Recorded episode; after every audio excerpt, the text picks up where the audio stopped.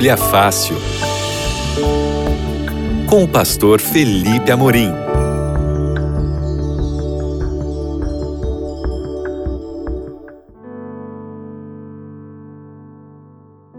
Olá, queridos amigos da Rádio Novo Tempo, que alegria estar mais uma vez com vocês aqui no nosso Bíblia Fácil. Eu sou o pastor Felipe Amorim e estamos aqui todas as semanas para a gente estudar um tema bíblico, para a gente se aprofundar nesse texto que é tão importante, que é essencial para a nossa alegria, para a nossa felicidade eterna.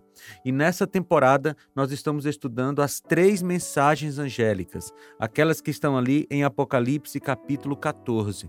Nós estamos já aí, essa é a sexta semana que nós estamos estudando as três mensagens angélicas, estamos indo com calma, um tema de cada vez, para a gente poder chegar é, ao entendimento daquilo que Deus gostaria que nós entendêssemos. E hoje nós vamos estudar sobre o juízo de Deus. Esse é um tema que está ainda na primeira mensagem angélica. Mas antes da gente entrar no estudo de hoje, eu quero fazer duas coisas. Primeiro, te oferecer um guia de estudo da Bíblia que vai te ajudar a compreender mais o Apocalipse, vai te ajudar a compreender mais aquilo que Deus revelou a João e João escreveu nesse livro tão importante. Bem, eu quero te oferecer o, o, guia de estudos Bíblia Fácil Apocalipse. Ele está à sua disposição, você não vai pagar nada por ele. Os Anjos da Esperança já pagaram tanto a produção quanto o envio para sua casa. Você só precisa pedir. E como é que você faz para pedir? Você vai é, entrar no site biblia.com.br. Lá você vai encontrar a imagem do guia de estudos do Apocalipse. Clica nela, vai abrir um formulário Aí é só você preencher o formulário e enviar para nós, que nós vamos enviar o guia de estudos para você de graça. Ou você pode também ligar no horário comercial para 0 operadora 12 21 27 31 21. No horário comercial, esse telefone está à sua disposição, nossa equipe está à sua, à sua disposição para te atender, ok? Mas se você está me, tá me ouvindo agora no fim de semana, então entre agora no site biblia.com.br. Lá você vai encontrar o Apocalipse Bíblia Fácil para você pedir e vai chegar na sua casa sem custo algum. Agora eu quero orar por você e por mim para a gente estudar a palavra. Se puder, feche os olhos, se não, se concentre em Deus. Querido Pai, nós queremos te agradecer porque o Senhor nos guia para toda a verdade através do seu Santo Espírito. Nós queremos entender essa questão do juízo de Deus nesse momento em nome de Jesus. Amém. Vamos ler as três mensagens angélicas, como a gente começa em todos os programas. Se você tem Bíblia aí, abra em Apocalipse capítulo 14, a partir do versículo 6. Ali estão as três mensagens angélicas. Vamos começar? Diz assim: Vi outro anjo voando pelo meio do céu, tendo o evangelho eterno para pregar aos que habitam na terra, e a cada nação, tribo, língua e povo dizendo com voz forte: Temam a Deus e deem glória a Ele, pois é chegada a hora em que Ele vai julgar. E adorem aquele que fez o céu, a terra, o mar e as fontes das águas. Seguiu-se outro anjo, segundo, dizendo: Caiu, caiu a grande Babilônia, que fez com que todas as nações bebessem do vinho do furor da sua prostituição Seguiu-se a estes outro anjo, o terceiro, dizendo com voz forte: Se alguém adora a besta e a sua imagem, e recebe a sua marca na testa ou na mão, também esse beberá do vinho do furor de Deus, preparado sem mistura no cálice da sua ira, e será atormentado com fogo e enxofre diante dos santos anjos e na presença do Cordeiro. A fumaça do seu tormento sobe para, para todo sempre e os adoradores da besta e da sua imagem, e quem quer que receba a marca do nome da besta, não tem descanso algum, nem de dia nem de noite. Aqui está a perseverança dos santos, os que guardam os mandamentos de Deus e a fé em Jesus. Muito bem, essas são as três mensagens angélicas. Nós acabamos de ler aqui e agora nós vamos entrar no tema de hoje, né? Nós estamos dividindo as mensagens parte por parte e hoje nós vamos estudar uma frase da primeira frase da primeira mensagem angélica que está ali em Apocalipse 14, 7. João diz pois é chegada a hora em que ele vai julgar. Em outras versões diz: é chegada a hora do seu juízo. Essa palavra juízo é uma palavra que não é muito simpática, especialmente nos dias de hoje, quando alguns querem construir uma religião é, que está a serviço do homem. Né? Infelizmente, nós temos algumas pessoas que querem construir uma religião que está a serviço do homem, não a serviço de Deus. E a religião cristã, a religião bíblica, ela é uma religião que entende que Deus é soberano. Deus estabelece o que é certo e errado e os seres humanos aceitam ou não. Os seres humanos têm opção, podem aceitar as ordens de Deus, os princípios de Deus e podem não aceitar os princípios e as ordens de Deus. Porém, os seres humanos não têm a opção de mudar as ordens de Deus. Você entende isso? O ser humano pode aceitar ou rejeitar as ordens de Deus, mas o ser humano não pode mudar as ordens de Deus. Então, algumas pessoas têm uma certa dificuldade de aceitar que Deus faz juízo, que Deus julga as pessoas e ele dá uma sentença a partir desse juízo. Mas o juízo de Deus é uma realidade bíblica. Você pode acompanhar isso em vários momentos do texto bíblico. Por exemplo, em 1 Pedro capítulo 4, versículo 17, está escrito o seguinte: Porque chegou o tempo de começar o juízo pela casa de Deus. E se começa por nós, qual será o fim daqueles que não obedecem ao evangelho de Deus? Ou seja, Pedro está anunciando aqui que há sim um evangelho e há sim um juízo ok? Então, a obediência ao Evangelho de Deus, segundo o apóstolo Pedro, a obediência ao, ao Evangelho de Deus será o ponto de análise do juízo. Eu quero deixar isso aqui bem marcado. O que, que vai ser avaliado no juízo de Deus? Se o ser humano aceitou ou não, obedeceu ou não ao Evangelho de Deus. Aqui é, está claro, ok? O juízo de Deus vai ser baseado nisso, vai ser baseado nessa análise daquilo que o ser humano fez ou não. Vamos lá. Mateus capítulo 12, versículos 35 a 37, também fala do juízo de Deus. Olha o que, que Jesus falou nesse texto. A pessoa boa tira do tesouro bom coisas boas, mas a pessoa má do mau tesouro tira coisas más. Digo a vocês que no dia do juízo as pessoas darão conta de toda palavra inútil que proferirem, porque pelas suas palavras vocês, você será justificado, e pelas suas palavras você será condenado. Mateus 12, 35 a 37. Quer ver outro texto que fala sobre o juízo de Deus? Atos capítulo 17, versículo 31. O texto diz assim: Porque Deus estabeleceu um dia em que julgará o mundo com justiça, por meio de um homem que escolheu, e deu certeza disso a todos, ressuscitando-o dentre os mortos. Ou seja, o juízo de Deus será feito por meio de Jesus Cristo, mas haverá um dia em que haverá julgamento. E amigos, isso precisa ficar muito claro na nossa mente, porque se a gente esquece que um dia nós prestaremos conta daquilo que nós fazemos e não fazemos, nós viveremos é, de maneira é, irresponsável em relação ao Evangelho de Deus.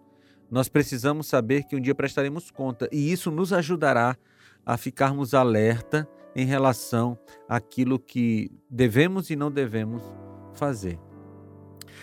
Se você parar para pensar, Deus já executou juízos sobre a terra. E isso nos mostra que ele vai executar juízos no futuro. Vamos relembrar alguns juízos de Deus aqui. Gênesis capítulo 3, versículos 14 e 15 diz assim: Então o Senhor Deus disse à serpente: Por causa do que você fez, você é maldita entre todos os animais domésticos e entre todos os animais selvagens. Você rastejará sobre o seu ventre e comerá pó todos os dias da sua vida. Porém, inimizade entre você e a mulher, e entre a sua descendência e o descendente dela. Este lhe ferirá a cabeça e você lhe ferirá o calcanhar. Aqui está o primeiro juízo de Deus que está registrado na Bíblia. Ele aconteceu logo após a entrada do pecado ali no Éden.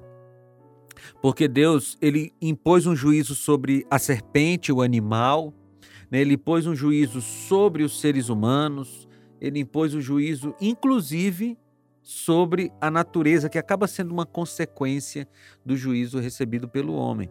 Mas veja que o juízo de Deus já aconteceu lá no início da humanidade, em Gênesis capítulo 3. Mas tem outro é, texto que eu quero ler para você aqui, que são os versículos 16 e 17. Olha o que, que Deus fala sobre a mulher, sobre Adão.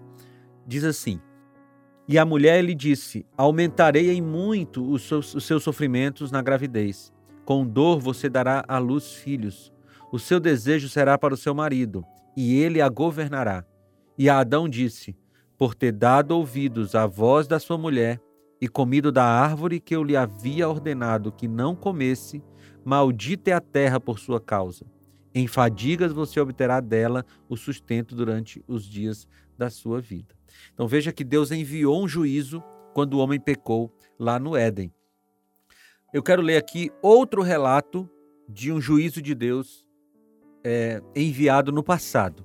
Nós vamos ler Gênesis capítulo 7, versículos de 10 a 12.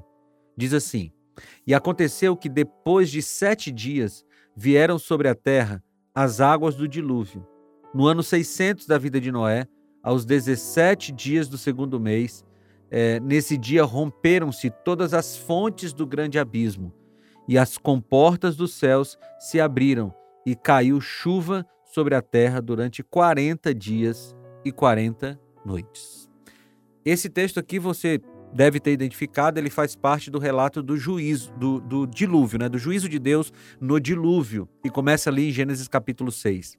A terra estava corrompida, os homens estavam corrompidos, e Deus enviou um juízo sobre os homens, que foi o dilúvio universal conforme está escrito em Gênesis capítulo 6 e 7. Então, Deus já enviou juízo no Gênesis capítulo 3, quando os seres humanos pecaram pela primeira vez. Depois ele envia juízo aqui no dilúvio, mas tem outro episódio de juízo de Deus. Está ali em Gênesis capítulo 19. Perceba que no primeiro livro da Bíblia, né, que conta a origem de tudo, já existe um juízo ou alguns juízos de Deus. É importante observar isso. Gênesis capítulo 19, 23 a 25 diz assim: O sol estava nascendo sobre a terra quando Ló entrou em Zoar. Então o Senhor fez chover enxofre e fogo sobre Sodoma e Gomorra. Isso, meio da, é, isso veio da parte do Senhor, desde os céus. Ele destruiu aquelas cidades, e toda a campina, e todos os moradores da cidade, e o que nascia na terra.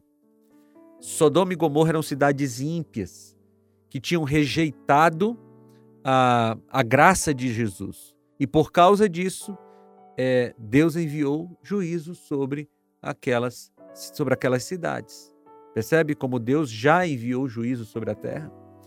Tem outro exemplo aqui, Daniel capítulo 5, versículos 30 e 31, diz assim: Naquela mesma noite, Belsazar, rei dos caldeus, foi morto, e Dario o Medo se apoderou do reino quando tinha mais ou menos 62 anos de idade. Nesse episódio aqui, Deus envia juízo sobre Dario e sobre o Império Medo-Persa. Você lembra aquele episódio que Deus é, escreve na parede lá uma mensagem que depois foi revelada pelo, pelo profeta Daniel?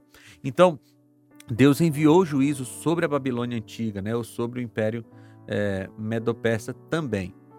Muito bem. E aqui fala, fala sobre o juízo final em Apocalipse capítulo 20, 14 a 15. Então veja uma coisa antes da gente ler esse texto. Se Deus enviou juízo em Gênesis 3, em Gênesis 7, em Gênesis 19, em Daniel capítulo 5, e tem outros juízos na Bíblia. Ele enviou, enviou juízo sobre Ananias e Safira em Atos capítulo 5.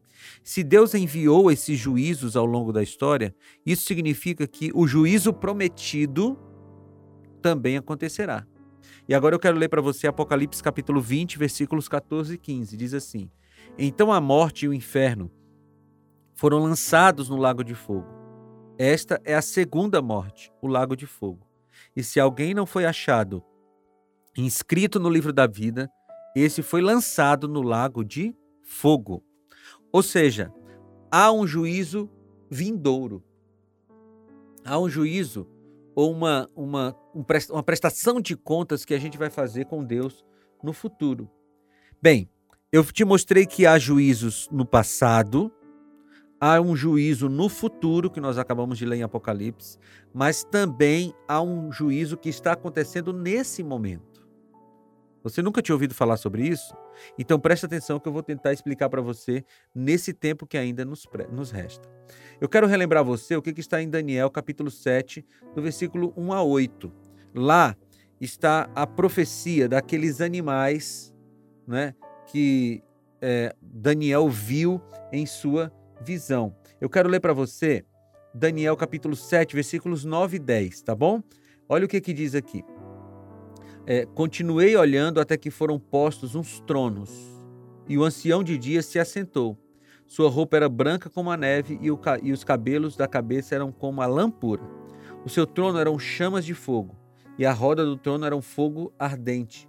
Um rio de fogo manava e saía de diante dele. Milhares de milhares serviam e milhões de milhões estavam diante dele. Foi instalada a sessão do tribunal e foram abertos os livros. Então, em Daniel capítulo 7, você tem a cena do juízo. A cena do juízo é, no céu, ok? O ancião de dias aqui é Deus o Pai, que está presidindo esse juízo. Agora, Daniel 7, 13 e 14 diz assim: Eu estava olhando nas minhas visões da noite, e eis que vinha com as nuvens do céu alguém como o filho do homem ele se dirigiu ao ancião de dias e fizeram chegar até ele. Foi-lhe dado o domínio e a glória e o reino para que as pessoas de todos os povos, nações e línguas o servissem. O seu domínio é domínio eterno, que não passará, e o seu reino jamais será destruído. Então aqui você tem na cena do juízo a cena de Jesus se encontrando com Deus Pai, numa cena que aponta para o final de tudo. Bem, quem é esse filho do homem? Eu afirmei para você que é Jesus, a gente pode comprovar na Bíblia. Existem pelo menos aí oito textos nos quais Jesus é chamado de filho do homem. Alguns a ele mesmo se autodenomina filho do homem. Você tem Mateus 17, 22, Lucas 11, 30, Mateus 24, 30. Falei, são oito textos no Novo Testamento onde Jesus é identificado como filho do homem. Agora, esse juízo que está acontecendo no santuário celestial hoje, ele é feito para quê? Daniel capítulo 7, versículo 22 diz: Até que veio o ancião de dias e fez justiça aos santos do Altíssimo, e veio também aos que são em que santos e veio o tempo em que os santos possuíram o reino. Olha que coisa bonita. O ancião de dias, Deus o Pai, que está exercendo juízo no céu, ele veio fazer justiça aos santos. Ou seja, esse juízo que está acontecendo, ele não deve ser temido por aqueles que estão com Deus. Você entende isso? A gente só deve temer o juízo quando nós estamos afastados de Deus. Porque aí nós estamos fora da graça de Deus. E sem a graça de Deus, nós não temos, nós não temos chances no juízo. Mas se nós estamos debaixo da graça de Deus, vivendo os ensinos da graça de Deus, nós estamos dentro do ambiente de salvação, em contato com o Salvador. Então, amigo, você não precisa ficar se preocupando com o que, que vai acontecer com você no juízo, como Deus vai te enxergar. Não, a sua preocupação deve ser em se aproximar de Jesus, estudar a sua palavra, conhecê-lo cada vez mais, ter um relacionamento dele de amor com ele, para que você possa receber dele a graça da salvação. Aí você pode me perguntar: se todos os homens são pecadores, por que os santos serão salvos? Será que esses santos não são pecadores também? Veja, nós estudamos aqui nesse nessa série que a salvação só é possível por causa do evangelho eterno, que é ali uma expressão do início da primeira mensagem angélica. Bem, se essa é, salvação é por meio do evangelho eterno, nós precisamos entender o evangelho. E esse evangelho foi explicado por Deus no tabernáculo da terra. Você lembra? O tabernáculo tinha três ambientes: tinha o pátio externo, tinha dentro da tenda dois ambientes, um lugar santo e um lugar santíssimo. No, no pátio tinha ali o altar de sacrifícios, a pia de purificação. É, do lado de dentro do, do santuário, no lugar santo, tinha o candelabro com sete velas, a mesa com os pães da propiciação e também tinha o altar de incenso, né? o altar de incenso, onde era queimado incenso constantemente. E no lugar santo existia ali a, a arca da aliança, dentro dela a tábua dos dez mandamentos e também o propiciatório, que era a tampa da arca da aliança, onde tinham dois querubins de ouro e no meio deles aparecia o Shekinah, que era a presença de Deus. Todos os dias nesse tabernáculo morria um animal, às nove da manhã, às três da tarde. O que, que significava a morte desse animal? Significava a, o futuro, né, que no futuro Jesus morreria pelas pessoas. Então, a morte do animal era um símbolo, uma representação daquilo que aconteceria no futuro na cruz do Calvário. E nesses rituais do santuário existia um dia chamado Yom Kippur, que era o dia da expiação. Acontecia uma vez por ano. Se você quer detalhes sobre o Yom Kippur, é só você ler Levítico capítulo 16. Lá está descrito todo o processo do Yom Kippur. Nesse dia, no dia do juízo, o sumo sacerdote entrava no lugar santíssimo. E entrando no lugar santíssimo, ele fazia expiação pelos pecados. Era chamado de dia do juízo. Por que, eu estou te explicando essas coisas do santuário terrestre? Porque o santuário terrestre, segundo o que Moisés escreveu no Êxodo, era uma cópia daquilo que estava no céu. Apontava para o santuário celestial. E em Daniel 8,14 nós temos uma profecia relacionada a esse santuário, ao santuário celestial. Daniel 8,14 diz: E depois de 2.300 tardes e manhãs, o santuário será purificado. O que, que isso queria dizer? Bem, eu tenho eu tenho o desafio de tentar explicar essa profecia para você em pouco tempo. Então fica ligado e se você tiver dúvidas, pede o nosso guia de estudos do Apocalipse que vai te ajudar. Daniel 8:14 é, é uma profecia de 2300 anos, porque um dia, né, tarde de manhã significa um dia e um dia em profecia representa um ano. Então 2300 anos. Quando começa essa profecia dos 2.300 anos? Começa quando é, a ordem para reconstruir Jerusalém é dada. E essa ordem para reconstruir Jerusalém, segundo Esdras, capítulo 7, é dada no ano 457 a.C. Então, se você contar 457 a.C. mais 2.300 anos, isso vai dar 1844. E a data específica, correspondendo à data do dia da expiação do ano 457, é o dia 23, 22 de outubro de 1844. 22 de outubro de 1844. O que foi que aconteceu nesse dia? Como acontecia no dia da expiação na terra, no dia 22 de outubro de 1844, Jesus, como sumo sacerdote celestial, entrou no lugar santíssimo para começar o dia da expiação profético.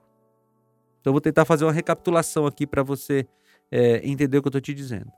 Os rituais que aconteciam no santuário terrestre, no santuário terrestre, apontavam para realidades espirituais. O dia do juízo que acontecia no santuário terrestre também apontava para uma realidade espiritual. E no dia 22 de outubro de 1844, segundo a profecia de Daniel 8,14, Jesus entrou no santuário celestial, no lugar santíssimo do lugar celestial, do santuário celestial, para fazer expiação pelos nossos pecados. E o que, que é isso? Ele vai passar nome por nome de todos os seres humanos que já viveram sobre a terra, para que ele possa julgar se essa pessoa viveu a graça dele ou não, se essa pessoa aceitou a graça dele ou não. E depois ele vai dar a sentença, dizendo: essa pessoa está salva, essa pessoa está perdida. Portanto, nós vivemos no dia do juízo profético. E Apocalipse 11, 19 diz assim: Abriu-se então o santuário de Deus que se acha no céu. Veja, tem um santuário no céu. E foi vista a arca da, da, da sua aliança no seu santuário. Tinha uma arca no santuário terrestre? Tem uma arca no santuário celestial. Sobrevieram relâmpagos, vozes, trovões, terremotos e chuva de granizo. Portanto, amigos, hoje Jesus está no santuário celestial. Nesse momento, ele está fazendo o juízo falado na primeira mensagem angélica. E esse juízo é chamado de grande dia da expiação, que é o, a representação ou o cumprimento profético daquilo que acontecia lá em Levítico capítulo 16. Nós estamos vivendo o grande dia da expiação. E o que, que a gente faz no grande dia da expiação? O que, que eu tenho que fazer? Levítico 23, 20, 27 diz: O décimo dia desse sétimo mês é o dia da expiação façam uma reunião sagrada e humilhem-se e apresentem-se ao Senhor uma oferta preparada no fogo. O que, que você faz no dia da expiação? Você se humilha diante de Deus. Você reconhece que é pecador. Você pede perdão a Deus. E pela graça dele você vai ser perdoado e vai ser salvo. Não precisa ter medo do juízo de Deus. O que você precisa é se entregar a Deus de tal forma que a graça dele te perdoe e te transforme e te prepare para a salvação eterna. Vamos orar? Senhor, muito obrigado por esse estudo de hoje. Nós queremos pedir que o Senhor nos ajude a vivermos uma vida de um salvo. Perdoa essa pessoa se ela está em pecado, Senhor, e restaura a vida dela. Em nome de Jesus. Amém. Amigos, foi muito bom estudar a Bíblia com vocês e a gente se reencontra aqui na próxima semana para mais um Bíblia Fácil. Que Deus abençoe você.